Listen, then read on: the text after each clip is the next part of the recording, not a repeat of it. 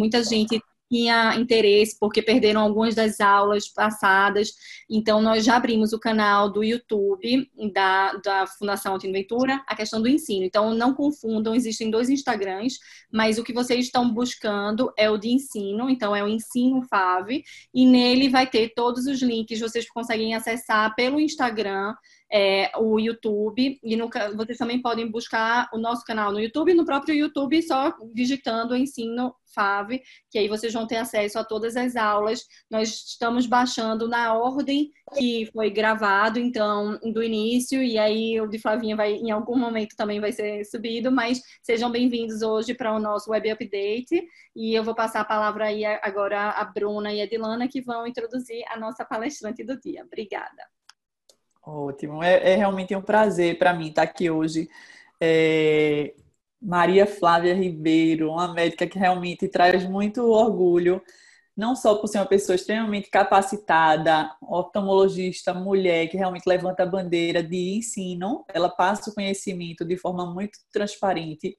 Quando você vê Flavinha fazendo uma aula, você tem certeza que você vai levar alguma coisa para casa. É uma das pessoas que dão aula realmente para outra pessoa que está assistindo levar alguma coisa na bagagem, não simplesmente para ela estar tá lá na frente. Então, para mim, me deu muita honra quando ela aceitou vir participar desse nosso web update. Maria Flávia ela é especialista em córnea, catarata e cirurgia refrativa pela Unifesp, então ela foi da Escola Paulista de Medicina. E ela sempre é, não só aprendeu na prática, como se dedica muito a estudar e a entender por que é, as coisas. Está sempre muito antenada. Então, quando a gente pensou num tema para ela nada mais apropriado do que ela falar de tomografia corneana, que ela realmente se dedica muito a estudar isso. E aí ela vai trazer tanto a base da tomografia corneana para quem faz a cirurgia refrativa, como para quem faz a cirurgia de catarata. Então, as 10 dicas de ouro dela. Seja muito bem-vinda, Flávia. Todos que quiserem fazer perguntas, é só usar o chat aqui que a gente vai fazendo é, à medida que a aula for progredindo, ou então no final, vamos ver com o tempo também aqui é, agradecer e reconhecer também a doutora Dilana Sá, que realmente faz um trabalho muito lindo na frente da coordenação de ensino da Fundação Tino Ventura. É especialista em segmento anterior, faz cirurgia refrativa, faz cirurgia de catarata. E vai ser um prazer estar aqui com todos vocês que estão nos acompanhando é, para a gente aprender mais de Flavinha. Então, fique à vontade, Flávia. Flavinha, o prazer é todo nosso de tê-la conosco nesse dia e aprender com você todo o conhecimento que você tem da tomografia, e aí a experiência que você tem tanto com o Pentacam quanto com o Galilei só vai enriquecer o nosso conhecimento, aproveitando para a cirurgia de catarata, para a cirurgia refrativa. Então, não vou nem me delongar, porque quem tem que falar aqui é você. Então, ah. fique à vontade.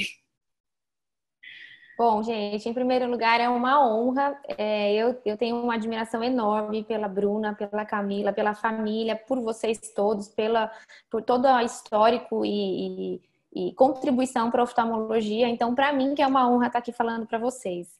É, eu tive a oportunidade de assistir outros webinars, web updates de vocês, achei sensacionais e o objetivo, na, no, ao meu ver, né, eu sei que tem um público bem variado, mas é trazer um pouquinho justamente disso, da minha experiência com Galilei e Pentacam, que são os tomógrafos que a maioria tem disponível, né?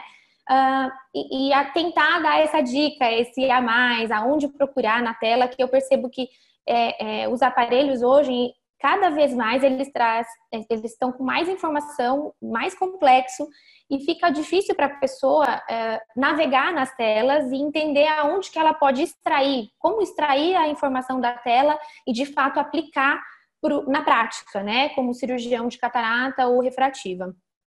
É, hoje eu trabalho basicamente é, muito com córnea, né, com ceratocone. O meu foco é, é no dia a dia é ceratocone, crosslinking, anel, cirurgia refrativa, LASIK, PRK e estou emergindo cada vez mais em biometria porque aconteceu o dia eu estar numa região em que há muita cirurgia de catarata de casos complexos e, e, essas biometrias diferentes difíceis acabam caindo justamente na minha mão pela minha experiência com córnea. Então, de fato, é uma coisa que eu gosto muito de estudar e por isso que eu vou trazer é, é um pouquinho disso daqui para vocês, na, com toda a humildade, sabendo que vocês, a, a vocês aí sabem mais ainda, tá? muito bem. É, também tentei trazer alguma coisa um pouquinho mais atualizada. Vamos ver aqui se está passando. Olha, apesar de eu colocar slides do, dos dois aparelhos, eu não tenho conflito de interesse, tá bom? Com nenhuma das empresas. Mas eu acabo falando diretamente os nomes comerciais, até para ajudar, para facilitar a didática, tá? Muito bem. Uh, basicamente, para a cirurgia refrativa, eu separei cinco itens e para a cirurgia de catarata também, tá? Então, são cinco coisas de cada um que eu busquei trazer dentro dos, dos, das telas e dos displays dos tomógrafos, tá? Começando um pouquinho com cirurgia refrativa com o clássico, tá? É, mas antes de entrar, eu acho que vale uma introdução. Quem já assistiu alguma aula minha sabe que, que alguns desses slides iniciais eu já mostrei algumas vezes, mas eu acho interessante vocês saberem. É só mostrando a captura dos aparelhos, tá bom? Basicamente, aqui em cima a gente tem o Pentacam e embaixo o Galilei. Eles têm algumas diferenças básicas que eu acho importante para quem está iniciando saber, tá? A captura dos dois é muito rápida. Uh, vocês viram que os dois já capturaram aqui. O, o Pentacam, tá? É, nós temos a versão o tradicional, o HR, o HXL, e agora tem o Wave, que eu vou falar um pouquinho para vocês. Mas basicamente, em termos de tomografia de córnea, que é o que a gente está discutindo aqui, é uma câmera de Scheinflug e uma segunda câmera que corrige qualquer movimento que você tem na hora que está fazendo a captura. Mas é uma câmera rotatória de Scheinflug. Scheinflug é a, é a varredura em fenda, né? Muito bem a, o mapa de, de, construção do tomógrafo, ele é a partir da elevação, certo? Então, a gente consegue traduzir a curvatura da córnea através da, da, da reconstrução em 3D e da medida da elevação em cada pontinho. Muito bem.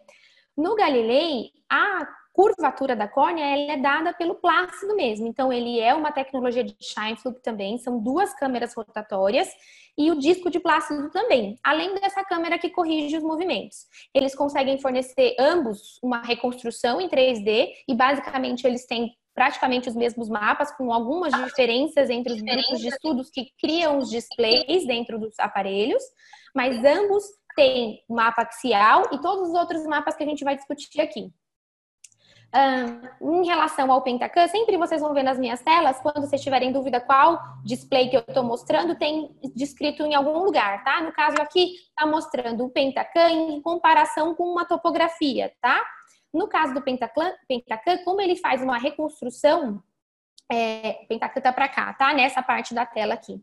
É, como ele faz uma tomografia de reconstrução, é, ele consegue ver a periferia da córnea melhor e ver também o centro de uma maneira diferenciada em relação ao disco de plácido. Então, teoricamente, essa seria uma vantagem dele. Por outro lado, quando a gente fala do Galilei, ter o disco de plácido é muito interessante também, tá? E o fato de ter duas câmeras é, de Scheinflug, teoricamente seria uma vantagem, porque você consegue ver a periferia da córnea.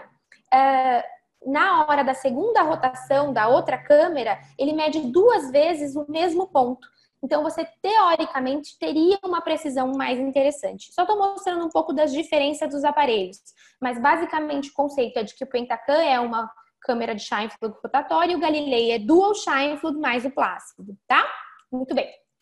Sabendo disso, é, os mapas que a gente está acostumado a imprimir no consultório, receber é, para avaliar, são os quatro mapas refrativos. E muita gente acredita que os tomógrafos fornecem essa informação e, e, e somente. E, na verdade, ambos, tanto o Galilei quanto o Pentacam, têm uma infinidade de informações que é justamente isso que eu gostaria de mostrar para vocês. Os quatro mapas refrativos, basicamente, eles mostram um mapa de curvatura axial, um mapa paquimétrico, um mapa de elevação anterior e posterior, tá? Uh, a diferença, o que, que a tomografia foi muito interessante, que fez toda a diferença em termos de conhecimento. O mapa paquimétrico, antes a gente, quando fazia a avaliação da córnea, a gente só tinha uma paquimetria no central, né? O Central Corneal Thickness. Quando a gente tem acesso ao mapa paquimétrico, fez toda a diferença, principalmente na área de screening para refrativa. E quando a gente tem a possibilidade de estudar a córnea posterior, também fez toda a diferença, tanto para screening de ectasia e agora também para catarata catarata, porque a gente descobriu o astigmatismo posterior, que ele faz toda a diferença no nosso cálculo de lente tórica, por exemplo. Fora outras coisas que a gente consegue calcular quando a gente está falando de reconstrução e de Scheinflug, tá? Muito bem. Antes de eu entrar nas dicas eu acho que isso aqui é uma dica à parte, eu sempre falo disso, das escalas. A gente costuma receber muitos exames de colegas, tá bom? É perguntando: ai, Flávia, você acha que esse exame é suspeito? Eu posso fazer um LASIK? Posso fazer um PRK? E faz toda a diferença se a gente acertar a escala. Eu trouxe esse estudo, que é um estudo clássico, é, é, do, do, grupo do Dr. Renato, em que eles pediram para que vários especialistas avaliassem a curvatura, é, o mapa axial anterior com escalas diferentes. Então, se vocês observarem, esse primeiro mapa aqui, ó, essa primeira foto, nada mais é do que, por exemplo, o 1 é o paciente 1, com uma escala. No outro, na outra foto, é esse mesmo paciente com outra escala. E aí, quando a gente tem uma escala mais suave, a tendência, mesmo do especialista, é achar que aquela córnea é normal, porque tem mais tons de verde, né? E aí a tendência é a gente achar que não é uma córnea suspeita. Quando os especialistas foram confrontados com isso, né, foi mandado em tempos diferentes esses exames, mesmo os especialistas tiveram dificuldade em diferenciar córneas normais de córneas com ectasia, tá? Então, uma sugestão para quem está iniciando é, primeiro, sempre entender que não basta você é, olhar só as cores sem entender a escala que você tá. Por exemplo, esse é um exemplo, é o mesmo paciente. Então, você pode achar que aqui você pode fazer LASIK e que aqui, de fato, você precisa fazer um anel porque é um ceratocone avançado. E, na verdade, não é nada disso. Você só precisa acertar a escala. Uma escala muito interessante para screening de refrativa que eu costumo mostrar, tá? É a escala do Dr. É, Jack Holliday, tá? Que é sensacional. Então, eu só vou parar aqui um pouquinho. Você pode escolher no Pentacam clicando no botão direito. Isso aqui é do Pentacam, mas no Galilei também tem a escala do Dr. Carlos Arce, que é sensacional, tá? Só para vocês terem uma ideia de que faz muita diferença na análise no screening, em qualquer coisa que eu vou falar hoje aqui, é, é colocar antes uma escala bacana para fazer a interpretação. Muito bem. Uh, quando você escolhe aqui 15 cores, você diminui aquela gama de verdes. E quando você escolhe a escala do Dr. Holiday, também fica mais fácil de entender. Então, uma escala muito legal para screening de ectasia, na minha opinião, é essa. Cada um tem mais familiaridade com uma escala. A minha sugestão é que as pessoas percam medo, né? E não só recebam um mapa printado, que sentem no aparelho e de fato procurem e busquem, busquem mexer e encontrar a escala que fica mais confortável. Para quem mexia com ICs, com topografia, é habituado com essa escala do Holiday, mas tem outras escalas sensacionais e que também, dependendo do olhar do cirurgião, vão fazer toda a diferença e permitir um screening adequado, tá? Agora entrando de fato nas dicas.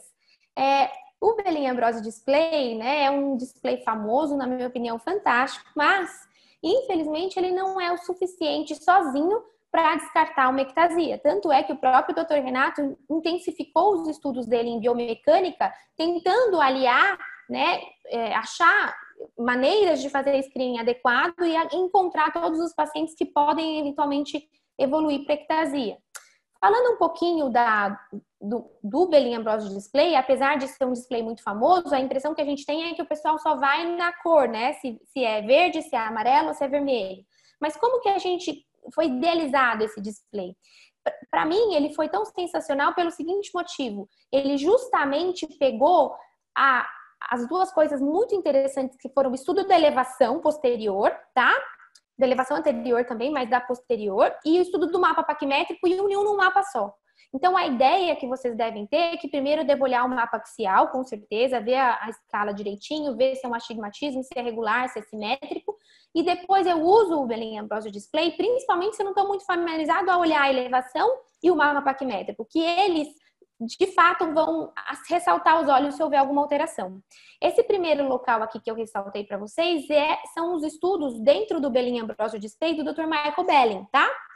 O Dr. Michael Belling dos Estados Unidos, ele basicamente fez o seguinte, tá? Ele pegou o BFS, que é o Best Fit Sphere, que é uma esfera de referência que vai lá e vai colar na superfície anterior da córnea e na superfície posterior da córnea, tentando se encaixar da melhor maneira possível e vai mostrar que área que está acima da minha esfera de referência. Quem estiver acima da minha esfera de referência, olhem aqui na minha foto, vai ficar no mapa como é, é, em cores mais quentes, tá? E o que estiver abaixo da minha esfera de referência vai ficar em cores frias.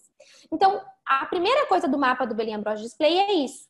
Logo depois, ele pegou e pensou o seguinte: eu vou fazer uma esfera de referência diferente, não só a BFS, ele criou uma esfera enhanced, que chama Enhanced Best Fit Sphere. Como que ele fez isso? Ele pegou a zona bem é, ao redor do ponto mais fino, de 3 a 4 milímetros, e chamou de zona de exclusão. E aí ele fez o seguinte, ó, é justamente aqui. Imaginem que essa área aqui desse círculo vermelho ao redor do ponto mais fino, ele falou, deixa eu tirar da minha análise.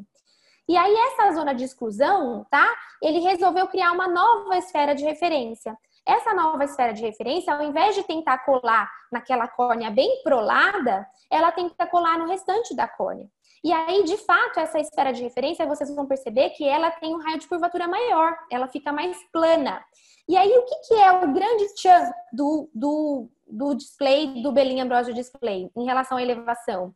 Ele pega justamente a diferença do BFS com BFS Enhanced. Observem a minha setinha branca aqui, ó, que eu tenho uma elevação pequenininha e aqui eu tenho uma elevação grandona. Então, quando eu faço a diferença...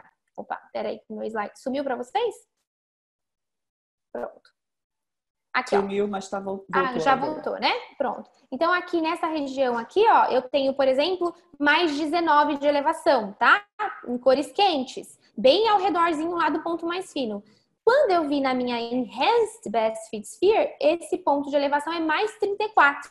Então, o que, que é o, o display? Ele faz a diferença dos dois.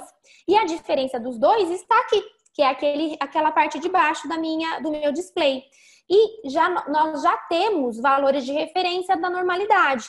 Quando está dentro da normalidade é verdinho, quando está fora da normalidade é dois desvios padrões fora da normalidade, eu vou ter acima de dois desvios padrões o vermelhinho, tá bom? Então, aqui é no caso da, da esses valores de referência são em relação à superfície posterior, tá? Elevação posterior da córnea. Ele faz isso na primeira coluna para elevação anterior e na segunda coluna para elevação posterior. Então, a mensagem é: caso haja com a BFS Enhanced, uma elevação alterada, eu deveria imaginar que essa córnea pode ser suspeita. Afinal, lembrem-se que o epitélio da córnea, ele, a gente agora estudando mapa epitelial e OCT epitelial, o epitélio ele é maravilhoso, ele tenta compensar qualquer deformidade da córnea, então ele pode mascarar um ceratocone inicial. Já na superfície posterior, como a gente não tem epitélio, a gente só tem um endotélio, que não vai, não vai ter essa, esse comportamento, a gente teoricamente pode pegar um, um ceratocone mais precocemente ao estudar a superfície posterior. Beleza? Muito bom. Quando a gente vai para a segunda parte do Belin Ambrosio Display, a gente vai falar sobre os estudos do mapa paquimétrico. O Dr. Renato Ambrosio, basicamente, ele, nesse artigo ele vai descrever certinho o que, que ele estudou, mas ele pegou o ponto mais fino também, fez 22 círculos concêntricos ao redor do ponto mais fino, separados por 0,4 milímetros, e estudou como que é a curva de progressão paquimétrica desse centro para a periferia, certo? E criou alguns índices. Um deles é o Artmax, que eu não vou me detalhar aqui, mas é a relação do ponto mais fino com a progressão paquimétrica máxima. E ele observou que quanto menor esse valor, mais chance essa córnea tem de ter uma progressão paquimétrica patológica, tá? E em relação às curvas, tá? É muito é, interessante entender que às vezes fica, não fica tão fácil de, de uh, quando você olha pela primeira vez de entender, mas basicamente a curva é, central é a média da população. Dois desvios padrões para cima ou para baixo são as curvas tracejadas adjacentes. Então, meu paciente deve estar mais ou menos no meio delas para ter uma progressão paquimétrica ideal, tá? Caso esse paciente cruze essa, essa linha tracejada ou esteja fora da minha linha tracejada em relação a dois desvios padrões para cima ou para baixo, ele tem uma progressão paquimétrica é, alterada e provavelmente ele tem do centro para a periferia, a córnea dele é muito fina do centro e, e muito grossa na periferia, ou seja, ela afinou muito no centro. Então, ela é como se o engrossamento dessa córnea fosse errado, tá? Fosse patológico, fosse alterado. E o gráfico de cima são esses valores absolutos e o gráfico de baixo é, é uma relação para a gente ter menos erro, tá bom? Resumindo toda essa informação, esses desenhos aqui de baixo, tá bom? Basicamente, eles também comparam toda essa informação com uma base de dados. E quando eu tenho um desvio padrão, é, além, a, os, os, números que a gente vê lá são desvios padrões mesmo, né? Então, quando a gente vê o DF, é o desvio padrão da, da, análise daquela região da frente da córnea, ou seja, da superfície anterior. O DB é a análise do desvio padrão em relação à normalidade da superfície posterior, e assim vai. E o BED-D final é o resumo de tudo isso. Então, para detectar córnea alterada, teoricamente, o, o BAD-D é um índice muito interessante. Mas, como eu disse, ele não tem 100% de sensibilidade nem de especificidade, então a gente precisa de outras maneiras de screening para detectar o paciente com teratocone, tá? Ou com córnea alterada ou com form fused keratoconus. Muito bem. Vamos para a segunda dica para cirurgia refrativa, tá? Quem tem Galilei provavelmente conhece o CLMX, então eu falei um pouquinho do Pentacam, vou para outro índice de screening, que é outro raciocínio, é, que chama CLMX. O CLMX, na verdade, ele é derivado do, do CLMI, tá? O CLMI, na verdade, é Cone Location Magnitude Index. Quem se lembra dos índices de Rabinovich, é, o IS, né, que basicamente detecta a diferença da curvatura superior e inferior e mostra que quando a gente tem assimetria, essa, essa córnea é alterada, tá? Quando a gente tem maior do que 1,5, 1,4 variando um pouco na literatura de IS, a gente sabe que tem uma córnea assimétrica e, e patológica, o CLMI, na verdade, ele é uma maneira de fazer um screening dessa área patológica, não somente no inferior superior, também conseguindo fazer a área periférica, a área, é, a, não só inferior superior, em outros meridianos, tá? Então a gente consegue ver aqui nesse mapa que o Cone Location Index, o, é, o CLMI, ele busca a área de maior curvatura, isso para a superfície anterior, eu estou falando, e ele busca a área diametralmente oposta, tá? E compara essas duas áreas. E basicamente a gente também pode usar aquele 1,5 mais ou menos como valor de corte, tá? Essa busca ele faz e a comparação, na verdade, é é um pouco mais complexa a matemática, mas simplificando, é uma comparação é, é, que se faz dessa área mais curva com a área simetricamente oposta. A doutora Cynthia Roberts, que estava por trás de tudo isso, esse é o artigo em que a gente, é, em que ela, na verdade, ela publicou primeiro é, um outro trabalho que era só o CLMI, que não era dentro do Galilei, e o Expanding the Cone Location and Magnitude Index é o CLMI X, em que ela extrapolou esse conceito do CLMI para outros mapas dentro do Galilei, tá? E aí criou-se o display do CLMI. E aí, o que, ela faz? Ela busca essa área de assimetria não só na superfície anterior da córnea, também em outros locais. Então, quando você é, tem o display do CLMX, tá? Que é o Cone Location Magnitude Index, você consegue fazer essa busca ativa da região mais assimétrica, mais curva, em vários dos mapas tanto na curvatura axial anterior, quanto no mapa tangencial também, no mapa de curvatura posterior, no mapa de elevação, tá? Aqui eu não coloquei, acho que eu consigo até mostrar para vocês, só para ficar mais claro. Vamos ser. Ó, tanto no mapa paquimétrico quanto no mapa de elevação, tá? Então, fazendo isso, buscando essa área mais curva, a gente consegue detectar simetria com muita qualidade. E como que a gente resume isso também? Como que a gente tem uma métrica? O CLMX, ele é, ele deriva um valor quando a gente compara populacionalmente falando, tá bom? Que chama PPK, que é essa aqui, ó, CLMX Analysis. Então ele vai colocar qual que é a chance, em teoria, daquele meu paciente ser um paciente com uma córnea assimétrica suficientemente para ser considerado suspeito de ceratocone, tá?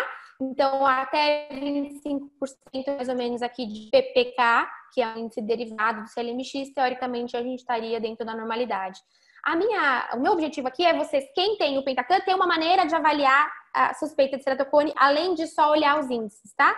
No caso do Galilei, olhar o CLMX, na minha opinião, é muito interessante e às vezes mostra coisas que a gente não conseguiu olhar num screening de rotina, tá? Muito bem. Aí, agora eu vou trazer para a cirurgia refrativa também o Santiago PTA Report, tá?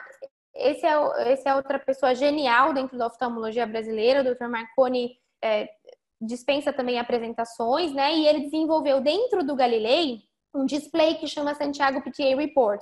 Mas para a gente entender esse display, eu vou trazer um pouquinho aqui do trabalho dele é, é, em relação ao PTA, que na verdade é um fator de risco, tá? Que, que, fica, que fique muito claro, porque muita gente é, até é, discute qual que é a real validade disso, mas na verdade ele é um fator de risco muito robusto, que mostra com muita. Se o PTA for alterado, a gente tem de fato de saber que esse paciente tem mais risco sim de ectasia. Por quê, né? Qual que é o raciocínio por trás do PTA? O PTA é percentage, né? O tissue altered, né? É o quanto eu alterei na minha córnea com o LASIK. Então, basicamente, quando a gente faz o flap de LASIK, ó, meu flap tá ali, eu acabei de fazer com 110 micras, por exemplo, tá bom? E eu adiciono a minha região aqui de ablação, que é o azul, eu alterei aqui bastante uma, uma, parte significativa da córnea. E quando eu pego essa área de alteração, que é o flap thickness, mais o ablation depth, ou seja, o quanto eu pus lá no meu segundo ou quando eu fiz o meu LASIK mecânico, vamos supor 110, 120, mais o meu ablation depth, vamos supor 80 micras, vamos supor, se eu consumir de tecido 200 micras, quando eu comparo com a minha espessura total, que é Central Corneal Thickness, eu vejo quanto que eu alterei, quanto que eu mexi. E se eu mexer em mais de 40% da minha córnea, se eu alterar mais de 40% da minha córnea, eu tenho um fator de risco significativo para ectasia, tá bom? E não quer dizer, gente, isso é muito importante que fique claro, que se eu tiver um PTA de 40%, necessariamente eu vou evoluir com ectasia. E aí vale a comparação com fumo e, e, câncer de pulmão. Quer dizer, não é porque eu fumo que necessariamente eu vou ter câncer de pulmão, mas o fumo é um fator de risco muito importante para é, risco de, de desenvolver é, é, câncer, tá bom? É, nesse sentido, o que, que é o PTR Report? O, o Dr. Marconi tentou trazer essa informação de uma maneira muito interessante, na minha opinião, porque ao invés de usar o CCT, que é o Central Corneal Thickness, quando você transporta o PTA para dentro do Galilei, como você tem o um mapa paquimétrico, ele faz o PTA em cada ponto, não só mais no, no, na córnea central. Inclusive, tá bom? Ele traz aqui o PTA Map. O que seria isso? É calculando em cada ponto, como eu sei a espessura da córnea em cada ponto com a tomografia de córnea, né? Eu consigo ver, por exemplo, esse paciente, aqui ao redor do ponto mais fino, eu tenho 33 de PTA. Porém, aqui na periferia eu tenho 27. Lembra que eu posso até 40, né, teoricamente, mexer na minha córnea? Então, eu tenho uma visualização no mapa paquimétrico inteiro, quanto que eu alterei, qual que é o meu PTA em cada ponto. Uh, importante lembrar que essa todo o raciocínio do PTA é para córneas normais, tá bom? Não é, não dá para você extrapolar isso quando a córnea é suspeita, você já tem um fator de risco principal que é para ectasia, então necessariamente você tem que ter uma córnea normal. Inclusive aqui na lateral justamente é a curvatura axial para lembrar você que você precisa de fato olhar para isso primeiro, tá bom? E depois que você vê o PTA map, a gente tem esses três índices, que é o valor de PTA mesmo no Central Corneal Thickness, o PTA Thinnest, que é no ponto mais fino, que geralmente ele vai ser menor, obviamente, né? Porque você está mexendo com a córnea, com o lugar mais fino da córnea. E agora também no, no display atualizado você tem o PTA Plus. O que, que é isso? Quando você emerge no banco de dados, foi, foi observado que quando você fala em, em ablation depth e flat flap thickness, você tem mais importância de um de, de algum deles na fórmula. Então você faz uma fórmula uh, especial com constantes especiais para para mais assim elaborada para espessura e para ablation depth. E aí você consegue achar com mais sensibilidade, tá?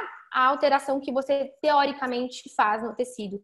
E aí o PTA Plus estaria aí para chamar a atenção que ser um valor a mais para você observar no seu screening, tá? Ótimo. Agora vamos para a quarta dica para cirurgia refrativa e córnea, tá? Aqui é um display pouquíssimo conhecido, agora eu vou falar de uma coisa que poucas pessoas conhecem, mas que na minha opinião é sensacional. Eu uso bastante quando é, é para ceratocone em especial. Você pode usar para outras coisas também, mas a, a, a, ele foi idealizado pensando no ceratocone, tá? O que, que é? Esses, esses estudos, na verdade, são a continuação do Dr. Michael Bellen é, em relação ao estudo do ceratocone. O ABCD, o que, que ele fez? Vocês se lembram daquela exclusion zone que a gente acabou de falar, daquela região? Então, tem uma, uma aula dele, do Dr. Michael Belling, que eu tive o prazer de assistir, em que ele fala assim, ó, one man's trash is another man's treasure. Então, ele quando ele fez todo o raciocínio do exclusion zone, ele excluiu essa zona para fazer a enhanced BFS.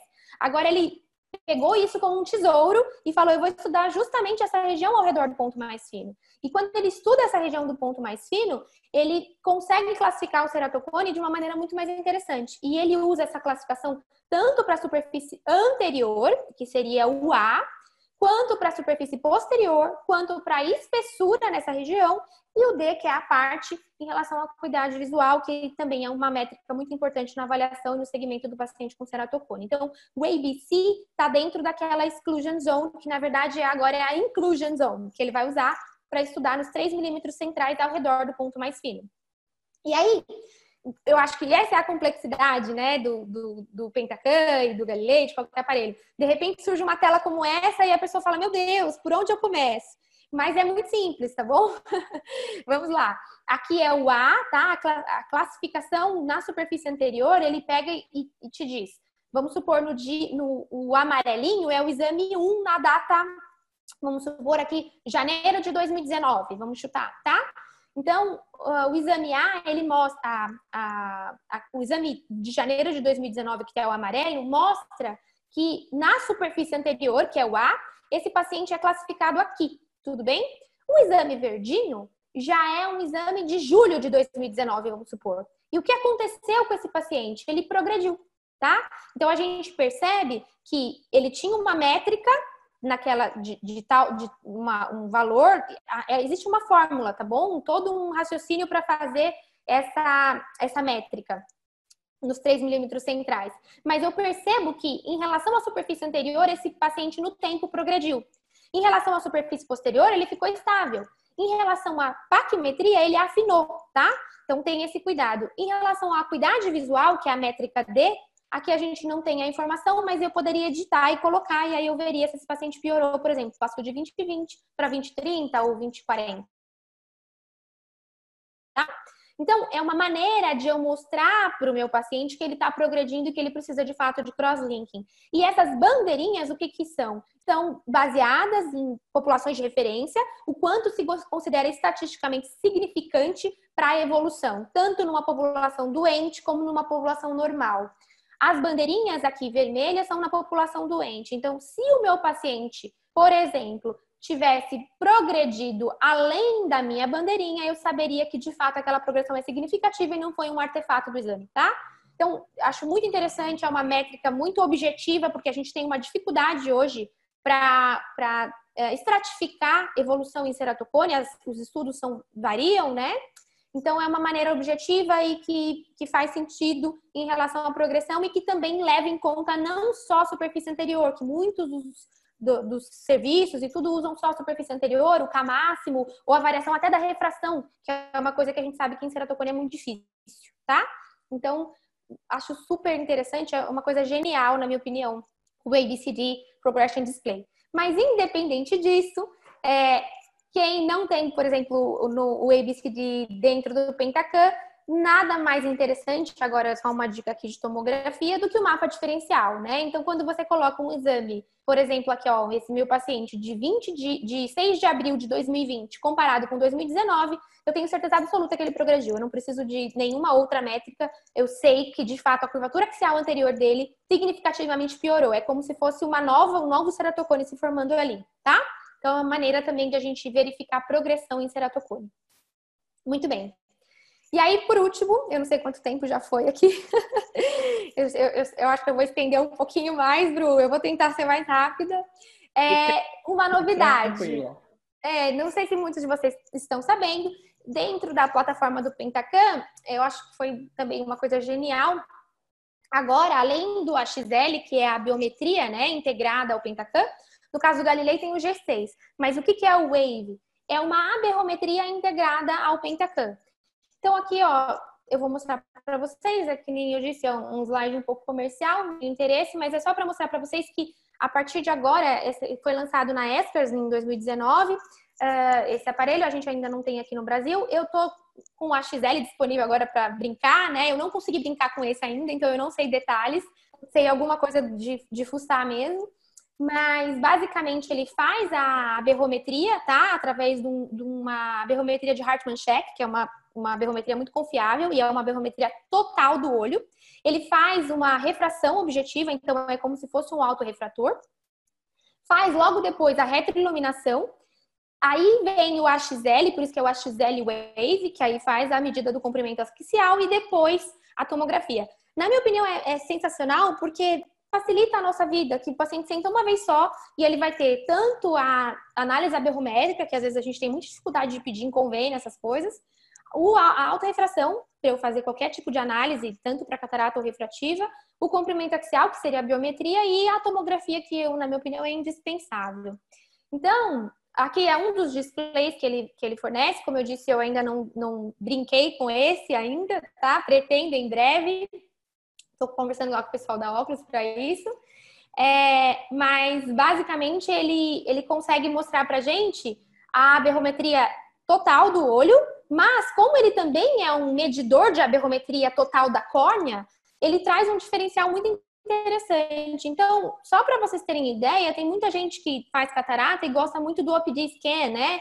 Uh, de outros aparelhos de aberrometria. E, e como o, o OPD ele é um aparelho que avalia a superfície anterior, somente a superfície anterior, não avalia a superfície é, posterior da córnea, o que acontece? Essa, essa aberração final que ele traz, tá? Que ó, ele avalia a superfície anterior, avalia a aberração total do olho, e aí ele traz a diferença sendo a aberração interna do olho.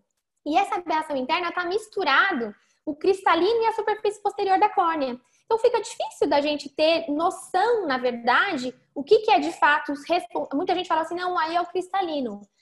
Só que, na verdade, se você parar para pensar, ele ignora o astigmatismo posterior. E, em teoria, tá bom? Quando a gente está tratando do wave, do, do AXL wave, que é essa figura aqui agora, não é o OPD, esse é o wave, ele a aberração da córnea é a aberração da córnea total de verdade, que ele vai ver a córnea anterior e a córnea posterior. E como ele também tem um Hartmann check dentro dele, que faz uma aberrometria total do olho, essa aberração que sobrou aqui, a diferença, eu sei que é a aberração da lente de verdade, que é a aberração interna de verdade.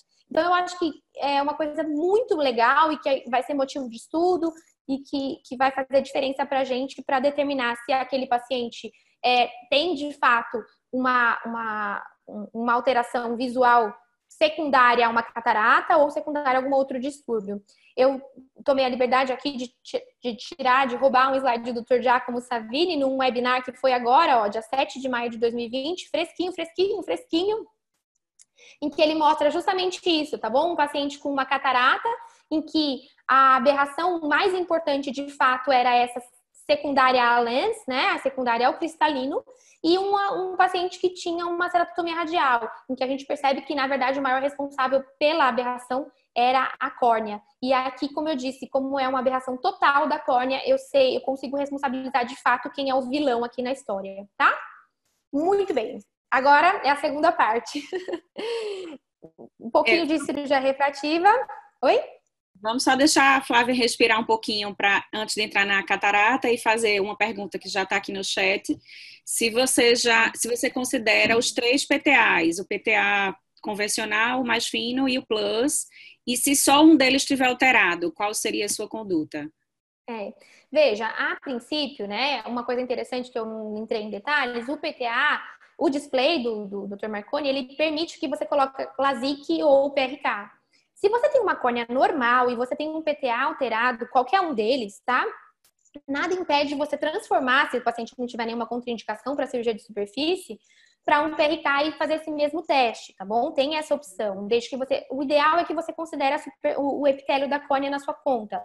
Mas só de você tirar 50 micras, 80 micras, dependendo do, da espessura do seu flap, muitas vezes você acaba conseguindo fazer a cirurgia. Então, Teoricamente, se você escolher o LASIK e o PTA, mesmo o Plus, que é mais sensível, está alterado, é um fator de risco para o paciente. Eu, eu sou uma investidora na poupança, eu diria. Eu, não, eu prefiro é, dar um resultado mais seguro, né? Não, poupança não, tá? Talvez, mas ainda é, é, renda variável ainda para mim é um pouco complicado. Então, qualquer PTA, sabendo da robustez desse, desse índice, na minha opinião, é importante, eu uso os três sim. Só que aí, assim, se eu tiver uma córnea normal, muitas vezes só de eu mudar para PRK, eu consigo fazer a cirurgia no meu paciente. Perfeito. Vamos partir agora para a catarata. Tá.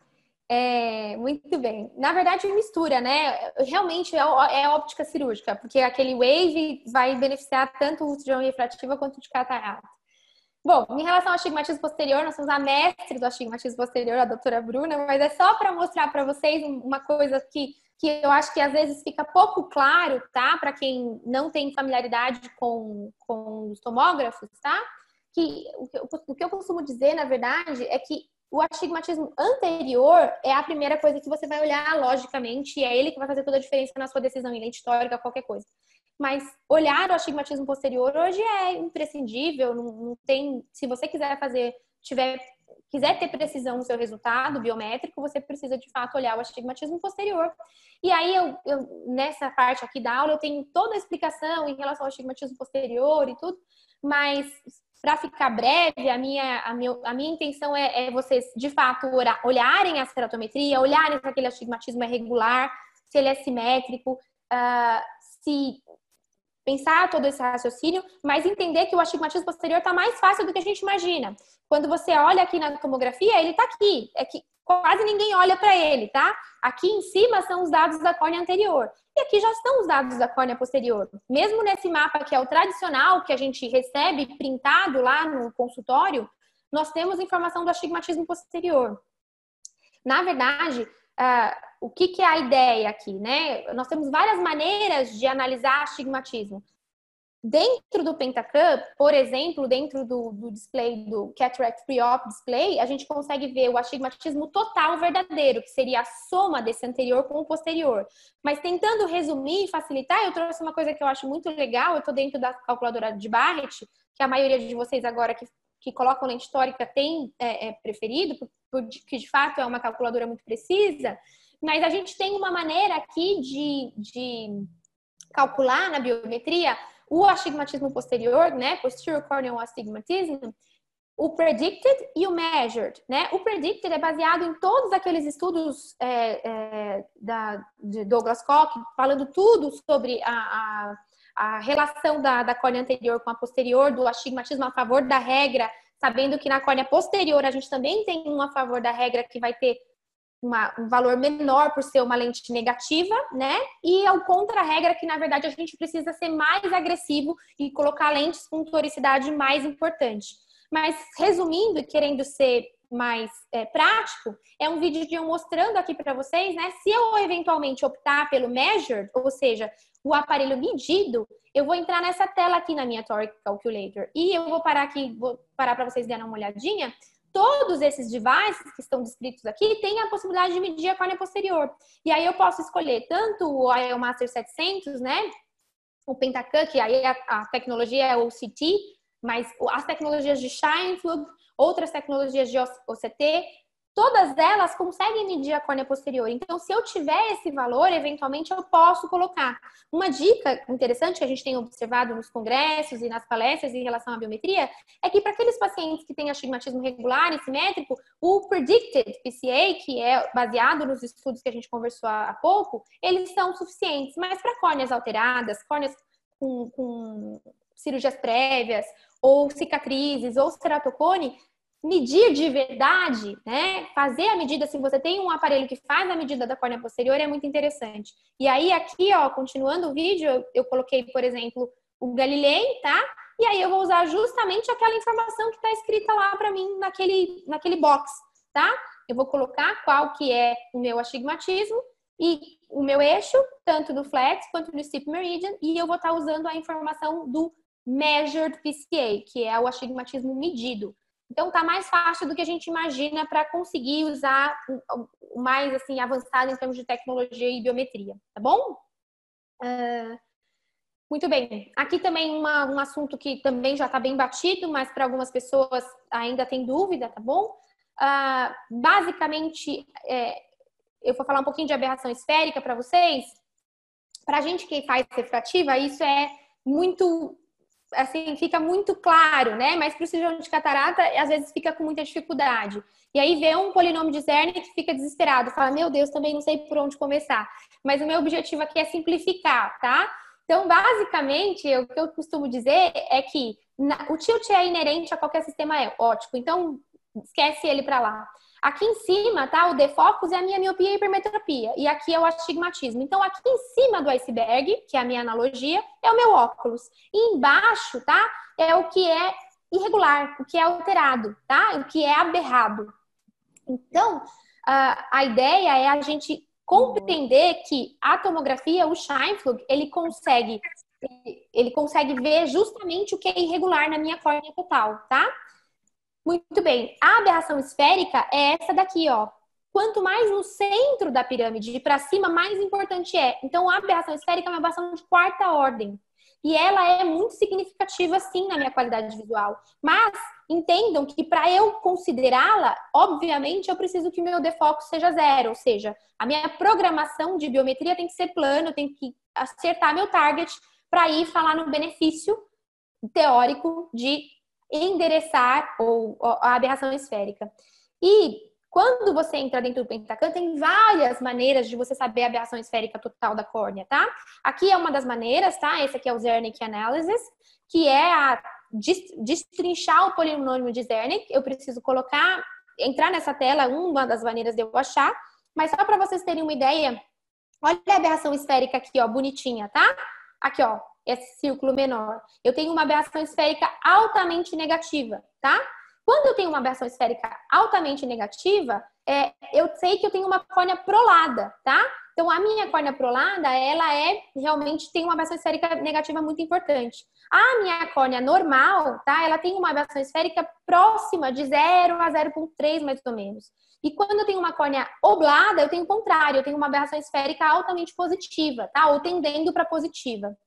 Então, quando o mercado fornece para a gente as diferentes lentes disponíveis, né, e surgiu a, a, a, a, comercialização da lente asférica, que nada mais é, né, foquem aqui ó, na lente asférica, uma lente de aberração esférica negativa, entendam que ela só é boa para quem de fato vai precisar negativar essa, é, vai precisar anular essa aberração. Então, só para vocês verem um exemplo aqui, tá? De uma maneira geral, eu só vou usar as lentes asféricas, que tem aberração esférica negativa, quando eu tiver córneas com aberração esférica positiva. E quais são essas córneas? As córneas normais e obladas. Então, um exemplo aqui é uma córnea altamente oblada, que foi operada de LASIK, e ela tem. Eu vou usar uma lente asférica com aberração esférica negativa. Por quê? Porque de base a minha aberração esférica é positiva. Vou voltar aqui só para vocês, para quem não, não, perdeu. Então, pensem, córneas obladas, eu tenho aberração esférica positiva. Então, eu tenho benefício de colocar uma lente com aberração esférica negativa, tudo bem? Então, quanto, quanto menos aberração eu deixar, em teoria, vai ser melhor para esse meu paciente, com, com discussões, tá? E também, aí a gente entra no tema é, difícil. Aqui mostrando aquele, aquele slide era no Galilei, tá, gente? Então, esse aqui é a mesma análise de Zernick, só que dentro da tela do Galilei. E aqui, quando eu uso o Pentacan, essa mesma análise de Zernick, uma córnea altamente prolada, ou seja, um baita de um ceratocone aqui, o que, que eu vou ter? Que eu já tinha mostrado aqui para vocês, uma aberração esférica altamente negativa. Tem sentido eu escolher uma aberração, uma lente de aberração esférica negativa para uma córnea prolada? Não. Então eu acabo escolhendo uma lente esférica mesmo. Apesar de que eu vou ter dificuldade de deixar esse paciente plano de qualquer maneira. A Bruna vai ensinar mais pra gente no webinar dela de biometria e ceratocone em breve. Não percam, nem eu quero perder. então, de fato, a gente vai, vai ter que chamar atenção que nem todo mundo. Pra, é importante sim olhar para isso para determinar. E tem outros lugares para a gente ver aberração esférica, não só aqui, tá bom? Bom, continuando na, na análise de Zernick, além da aberração esférica, aquele círculo maior, tá? É todas as aberrações de alta ordem. Então, eu vou voltar aqui, ó, no meu círculozão bem grandão, eu tô basicamente mostrando todo o meu astigmatismo irregular, né? É o jeito que o cirurgião de catarata fala de, de aberração de alta ordem, eles colocaram como astigmatismo irregular, ou seja, é toda irregularidade, toda coisa que foge o padrão, tá? Então, a minha aberração comática, a minha aberração esférica, o meu trifoil, é, são maneiras de mostrar que a, que a minha córnea é aberrada, a minha córnea é alterada. E quem tem mais prejuízo, né? Por que, que a gente deve olhar para a aberração de alta ordem? Principalmente para pacientes em que a gente pensa em colocar, em dar uma multifocalidade. Então, às vezes, eu olhei aquela minha topografia, achei que ela é relativamente inocente, e quando eu vou estudar a fundo qual que é a aberração de alta ordem do meu paciente, eu percebo que ele tem uma alta irregularidade. Ele tem uma aberração de alta ordem muito importante, então ele tem mais chance de ficar insatisfeito. E qual que é a métrica da aberração de alta ordem? Como que eu consigo medir isso? Uma das maneiras é o RMS, que para gente que faz refrativo é muito fácil de entender. De uma maneira geral, esse valor é discutível, por exemplo, a gente ouve 0,33 a 0,5, eu costumo dizer 0,33 para mim é um valor para, de repente, personalizar minha cirurgia refrativa. Se eu tiver um paciente que tem uma RMS, uma aberração de alta ordem, maior do que 0,33, eu penso em personalizar o tratamento, não só fazer uma cirurgia otimizada, fazer uma cirurgia personalizada, tá? Mas para cirurgião de catarata é muito comum ouvir essa métrica de 0,5, ou seja, até 0,5 de aberração de alta de RMS, que é uma métrica da aberração de alta ordem, eu tolero uma multifocalidade, uma lente trifocal ou multifocal, tá? E aonde eu vejo isso, Flávia? No Galilei é nessa mesma tela aqui, tá? Olha o meu RMS. Esse paciente, por já ter feito um ASIC prévio, né, ter uma córnea oblada, por mais é, é, lindos os perfis de ablação que a gente tem hoje, ainda assim gera-se uma aberração muito importante, né? E aí a gente tem um RMS alto. Então, a chance do meu paciente ficar satisfeito com uma lente multifocal ou trifocal é menor. Ele tem mais chance de halo, de glare, de queixas diversas, tá?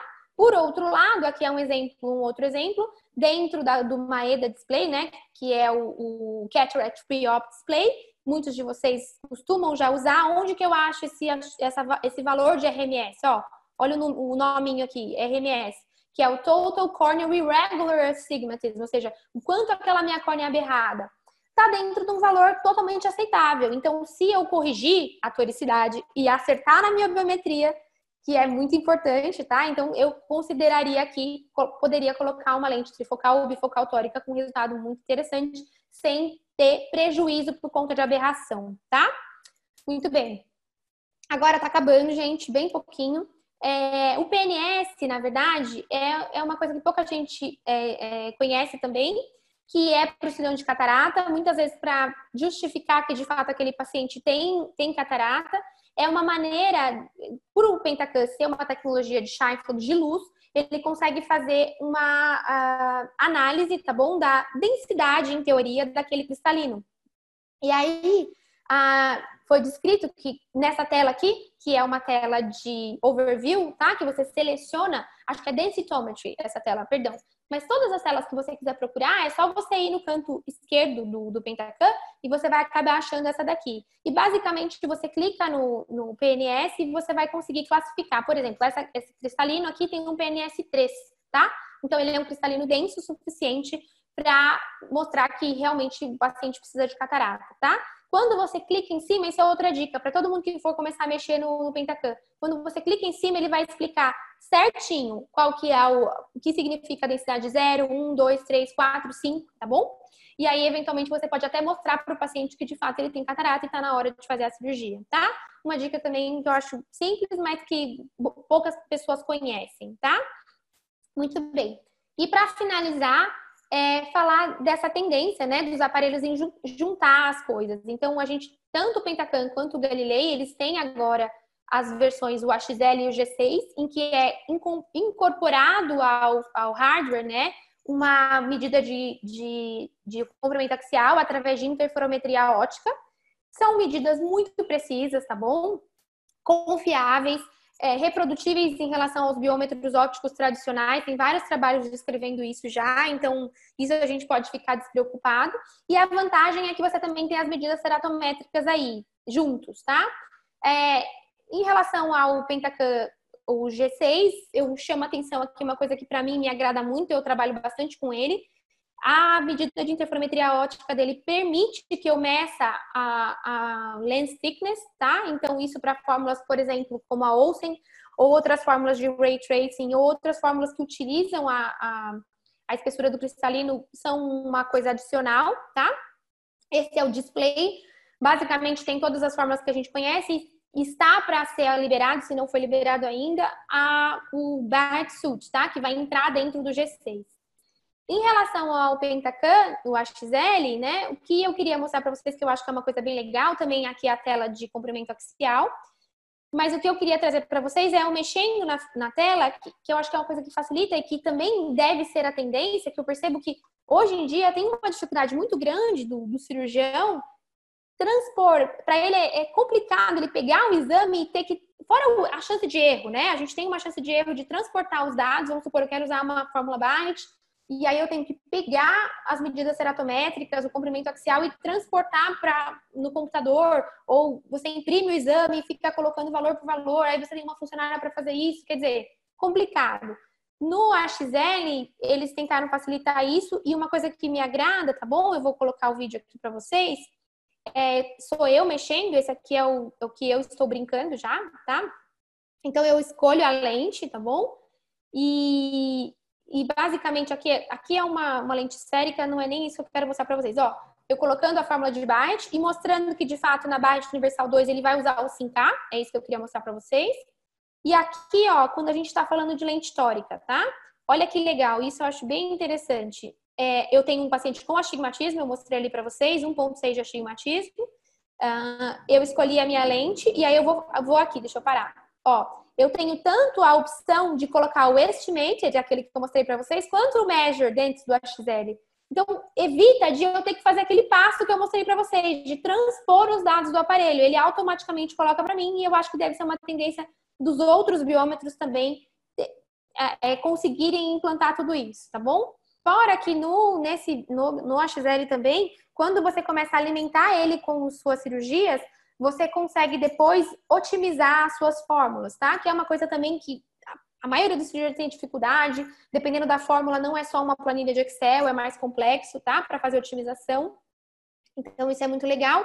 E também, deixa eu mostrar aqui para vocês, acho que tem mais um vídeo. Esse aqui é o. Eu tenho. Aquele lá era um próprio Pentacan XL que eu estava mexendo. Eu tenho no meu computador a, o software. Então eu não tenho o aparelho, mas eu tenho o software que eu consigo mexer. Por isso que a imagem está diferente. Mas aqui é um caso de um paciente que é pós-refrativa. E aí vocês vão ver que eu tenho tanto a opção de fazer baixo trucar, tá? Ah, eu tenho como colocar é, double K, tá? Quando eu coloco double K, eu tenho um, um local aqui, ó, para editar os parâmetros. Então eu consigo, eu posso usar o, meu K prévio se eu souber, se eu quiser usar o double K tá? Eu posso usar o Olsen também, eu posso é, usar chamas, né? Rio chamas. Então, quer dizer, traz bastante, facilita bastante a gente no dia a dia. Eu acho importante vocês saberem também, tá bom?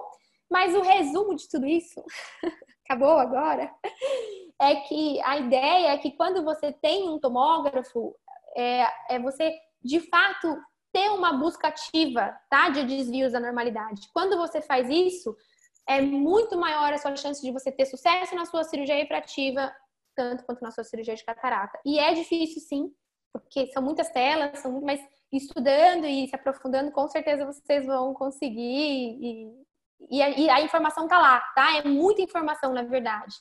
Aqui são as minhas crianças que estão com o pai para eu estar aqui com vocês hoje, porque eu estou no consultório. Eu falei para as meninas que eu não consigo com eles em casa, que eles são pequenininhos, mesmo eu estando no escritório, eles batem na porta, eles iriam invadir o nosso web update. E eu pedi liberdade da Bruna só para falar para vocês, quem se interessou, quem, quem gosta das aulas e tudo, para entrar no site da Academia XT, que tem curso de ceratocone, curso de pentacan, tem outros cursos do Dr. do Dr. Milton também, Milton hoje. A gente tem um grupo de estudos e a, e a ideia é investir justamente nisso, em plataforma de ensino, tentando facilitar um pouco. É isso. Oh, excelente. Excelente, Tanto no conteúdo bom. quanto no horário, né? Foi pontualista. Não, você viu, você viu. Eu tive que dar uma corridinha. Parabéns, principalmente. Obrigada. É, uma das perguntas que apareceu aqui é, e que você comentou em relação à biometria do, desses próprios dos aparelhos, né? A gente elimina um passo é, tanto a gente ganha tempo de não ter que estar tá é, colocando essas informações no biômetro, quanto a gente diminui a chance de erro, de por um acaso uhum. digitar algum número errado. Mas na prática, você confia nessa biometria do Petacão ou do Galilei, ou você prefere conferir com a outra biometria do Elmacha, do Lenstar? Então, olha só que interessante. Em um dos serviços que eu trabalho, eu não tenho outro biômetro ótico a não ser o G6. Então, eu não tenho opção. Eu, eu trabalho com o G6 já há algum tempo, com resultados bem legais, tá? Então, o ideal, na verdade, é, é quando é possível, eu não, não tenho isso ainda, mas é pegar toda essa base de dados e fazer uma otimização, tá? Quando você otimiza, é, baseado na sua experiência, você corrige uma eventual mínima diferença ceratométrica, tá? Porque em termos de comprimento axial, a gente sabe que eles são muito reprodutíveis, mas a gente tem um pouco de variabilidade sim no SINCA entre esses aparelhos. E a maneira que eu tenho de otimizar e de melhorar meus resultados, mesmo quando eu vou confiar só num, num biômetro como o Pentacam ou como o HL quanto o G6, é fazer essa otimização. Aí a chance de depois da otimização e ter resultados ótimos é, é, é comparável. Mas hoje que eu tenho nesse serviço só o G6, é, eu confio nele sim, tá? E tenho bons resultados, inclusive para lente tórica.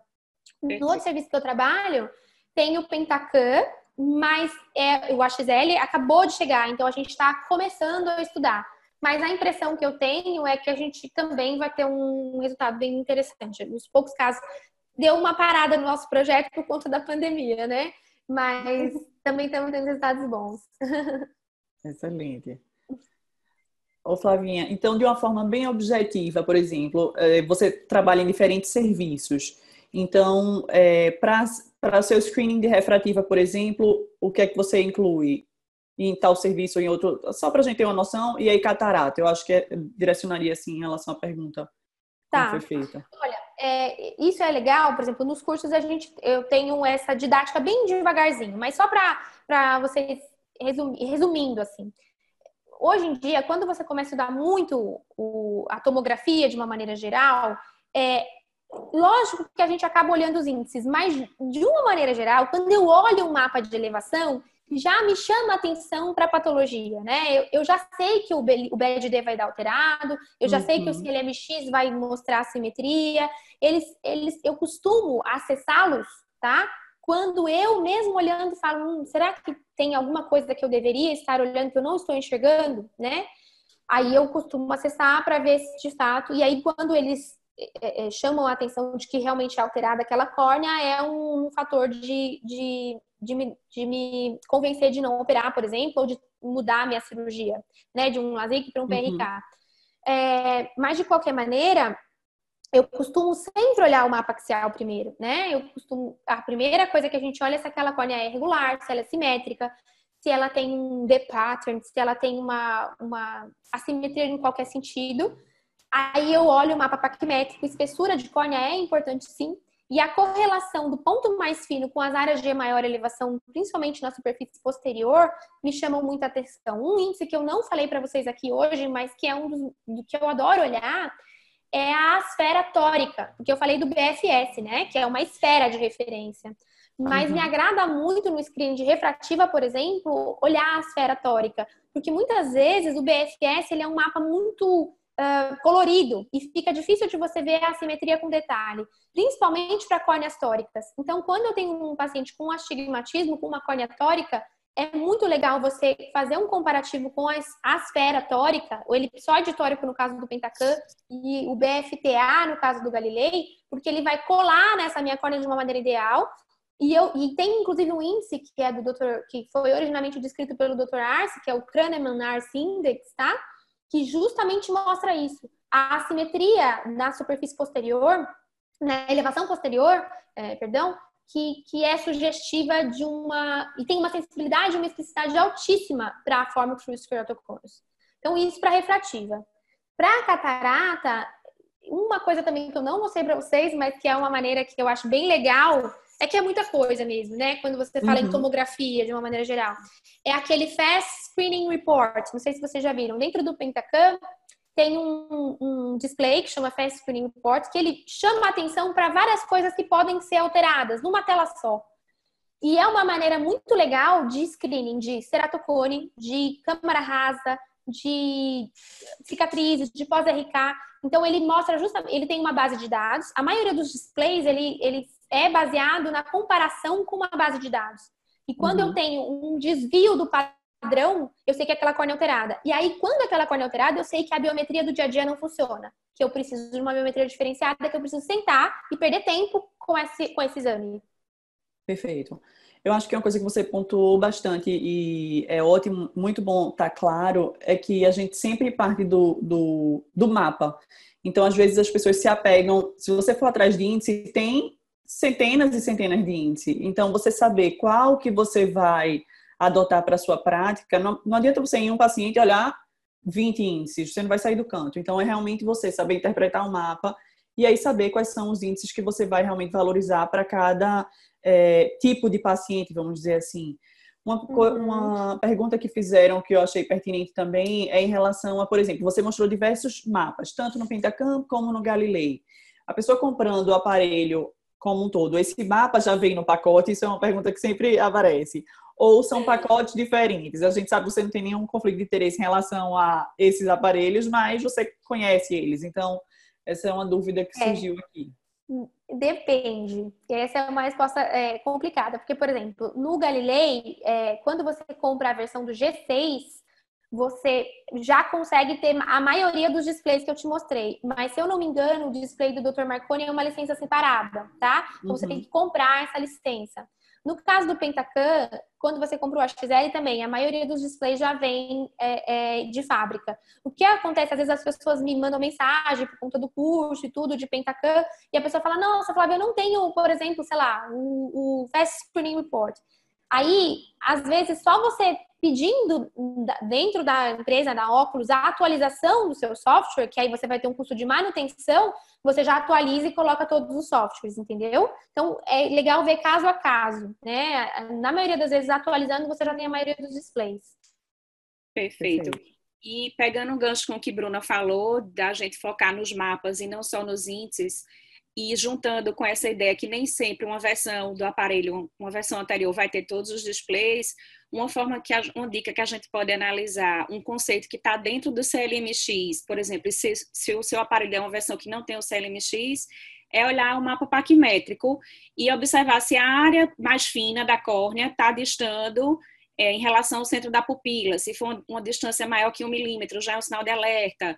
É, lembrar que essa área mais fina ela tende a ser temporal inferior, e se tiver uma diferença do centro até a periferia de mais de 200 micras, também já é um sinal de alerta. Então, são conceitos que estão dentro do CLMX, mas que a gente pode captá-los já no mapa paquimétrico. Então, fica, fica essa dica. Não, com certeza. E assim, só para saber, o CLMI, mesmo que você não tenha o CLMX, no mapa de qualquer Galileia tá? Tem o, no mapa chama Symmetry Report, você tem o CLMI anterior que é só o da superfície anterior da córnea. O X é o expanding, né? Que você transpõe para todos os valores. Mas o que você falou é sensacional, porque assim, é, se você for fazer um beabá, né, a segunda coisa que eu vejo é mapa paquimétrico ponto mais fino, tá? E é justamente isso. Se o ponto mais fino estiver deslocado, com certeza me chama a atenção para patologia. Que, que uhum. me transpõe para aquele raciocínio lá no Belém Ambrosio Display, que foi aquilo que eu falei no começo. Uhum. O que, que, foi sensacional da tomografia de uma maneira geral? Poder estudar o mapa paquimétrico, porque até então a gente fazia cirurgia refrativa só com, com paquimetria ultrassônica, né? Que é uma medida assim questionável, vamos dizer assim, onde a pessoa coloca a, a pressão e tudo. Então o mapa paquimétrico é mais preciso e justamente mostra isso, a, afastamento do ponto mais fino em relação ao vértex, né? Perfeito. É, um comentário que você já, já, já mencionou, mas eu queria também é, falar também em relação à diferença entre os aparelhos, existe. Eu acho muito legal a sua experiência de você você ver que não é ah, tal aparelho é o melhor. Você tem um serviço que tem um aparelho tal, outro serviço que tem um aparelho tal, então foi pontuado aqui que se você comparar os diferentes aparelhos, eles não são perfeitamente, vamos dizer assim, idênticos no que eles medem e de resultado. Isso foi inclusive uma das dos artigos da minha, do meu doutorado, era comparando Galilei com outros aparelhos. E é verdade, mas é como você disse, você, se esse é um aparelho que você usa no seu dia a dia, você acaba tendo é aquela otimização da constante. Ah, você tem uma lente intraocular que você usa em tal serviço e você sabe que em vez de escolher o mais perto de plano, por exemplo, para obter metropia, você tem que considerar ele um 0,20, dar um desconto de 0,25, entendeu? Então você acaba tendo aquele know-how, aquele feeling realmente e a expertise de aparelhos em aparelhos. Então, é, todos os aparelhos são excelentes. Eu achei ótimo você ter mostrado a calculadora de Barrett, que realmente é o, o desejo de todo cirurgião, que ela já autopopule, que você não tenha que digitar, e que ela veio com essa inovação é, nos últimos congressos, no último ano e meio, mais ou menos um ano, do, da questão de você poder inserir o dado medido da, da, da córnea posterior. A gente ainda não está nessa fase de dizer assim, ah, todo mundo tem que comprar quem quer cirurgia premium porque é uma diferença gigante. Porém, a tecnologia acompanha isso. Então, se a gente já tem a calculadora que permite a gente usar esse dado, é questão de pouco tempo, na minha opinião, para a gente realmente ter os aparelhos medindo com essa precisão, da mesma forma que a gente usa o dado real da, da, da córnea anterior, para usar o dado real da, da córnea posterior. Mas realmente foi super completa, Flávia. Você abraçou o, o, o desafio de, em uma hora, menos de uma hora que a gente queria discutir falar dicas de refrativa e de catarata, então foi muito bom. Eu queria ver se a Dilana quer, quer, quer pontuar mais alguma coisa antes de passar para você, Flavinha, a palavra final. Não, eu só tenho a agradecer, realmente superou nossas expectativas e dizer para você que aqui apareceram elogios diversos, inclusive elogios até do Uruguai, né? Ai, que legal! A que a gente está atingindo com esse web update e poder proporcionar é, brilhantemente seus conhecimentos a todo mundo. Então, realmente, parabéns e a gente só tem a agradecer. Obrigada, obrigada pelo convite. Eu estou sempre à disposição. É um prazer, de verdade. Nossa, não tem nem palavras para agradecer. Oh, é nosso. Muito obrigada, Flavinha. Obrigada. Eu vou pedir para a Dilana botar é, na tela, só para a gente falar bem rapidinho antes de, de, de desconectar os próximos web updates. Então, o nosso, nosso objetivo com esses web updates é realmente aproximar. Então, é como o Flávio falou, nesse, nessa pandemia, algumas coisas vieram para dificultar, como os estudos aí estão todos meio que parados, coletas de dados, mas também outras para facilitar. Então, é, está podendo estar duas vezes na semana, às vezes três, mas geralmente duas, com colegas do Brasil todo, da América Latina, realmente não tem tido preço, é realmente maravilhoso. E a gente tenta mesclar bastante. Então, Flávia veio hoje aqui e brindou com duas subespecialidades, refrativa e catarata, mas todo web update meio que muda, então às vezes tem retina, às vezes é, teve ultrassom semana passada com Melina, foi excelente, catarata com o Dr. Beniz, oncologia com, com o Rubinho, e aí a cada, cada semana vai mudando. O próximo, que é quinta-feira... Oncologia Hã? com pub. É porque é, com todo mundo já pensa no pai. É. é, neto, Rubens Neto. E quinta-feira, que vai ser com Tereza Canadani, que é retina clínica. É, a gente espera todos vocês lá. E só lembrando de novo que a gente está começando a, a, ter o Instagram e o nosso canal do YouTube para realmente ter a, um canal aberto com todo mundo, não ter isso de ah, perdi a aula porque eu não tinha um link. Então é só seguir nosso Instagram, que todos os links estão lá. E todos os web updates de, que a gente está seguindo para frente, mas também os que já passaram, vão estar disponíveis no nosso canal do YouTube. Combinado. Muito obrigada, Flavinha. Muito obrigada a todos que nos assistiram. Até a próxima. Você, como sempre. Obrigada. Mil, mil, nota mil. Como? Muito obrigada. Obrigada. Um beijo bem grande. Um beijo. Era ao